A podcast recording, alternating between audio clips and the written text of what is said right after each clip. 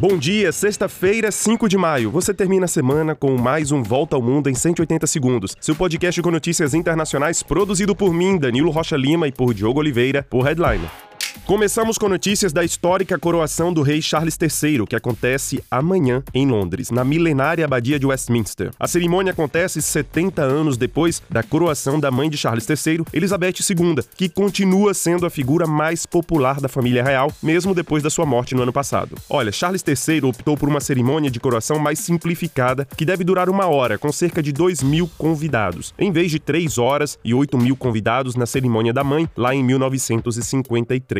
Mas apesar desses símbolos, a coroação não comove muitos britânicos. Cerca de dois terços deles não estão interessados no evento. Apenas 26% dos jovens entre 18 e 24 anos consideram a monarquia como algo bom para o Reino Unido, apesar de pouco mais da metade da população total ainda apoiar a família real. Dentre as razões desse distanciamento estão a chegada de uma nova geração que não se envolve com os símbolos reais, a inflação de mais de 10% e o custo da coroação estimado em 600 228 milhões de reais.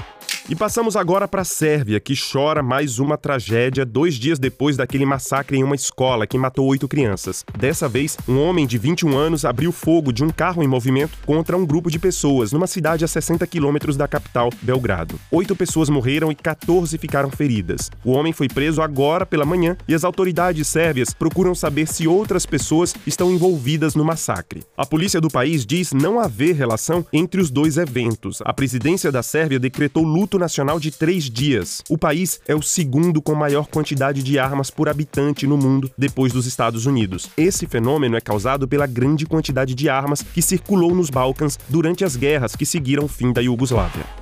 Na Ucrânia, a agressão russa aumenta de intensidade. Os Estados Unidos indicam que 145 ataques foram registrados desde o dia 1 de maio. Em Kherson, no sul do país, um toque de recolher de 58 horas foi decretado a partir de hoje. Enquanto isso, Moscou acusa Washington de organizar a tentativa de assassinato de Vladimir Putin com drones no Kremlin esta semana. Os americanos negam.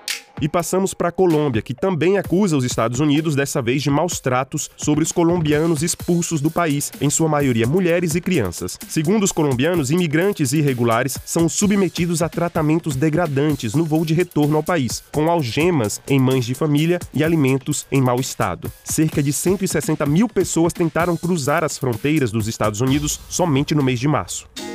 Fala pessoal, Bianca Sakai da Headline invadindo aqui para te contar que nós temos uma newsletter, o Mirante Headline. É uma curadoria finíssima do que saiu de melhor no jornalismo independente na semana. Para assinar é só acessar headline.com.br/mirante.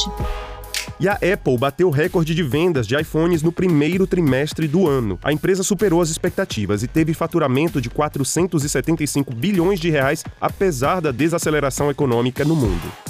E é isso, nós ficamos por aqui. Não esqueça de nos dar cinco estrelas no Spotify e siga também Território Livre, um podcast produzido por Headline nas suas plataformas preferidas. Para você, um grande abraço, um excelente fim de semana e até mais.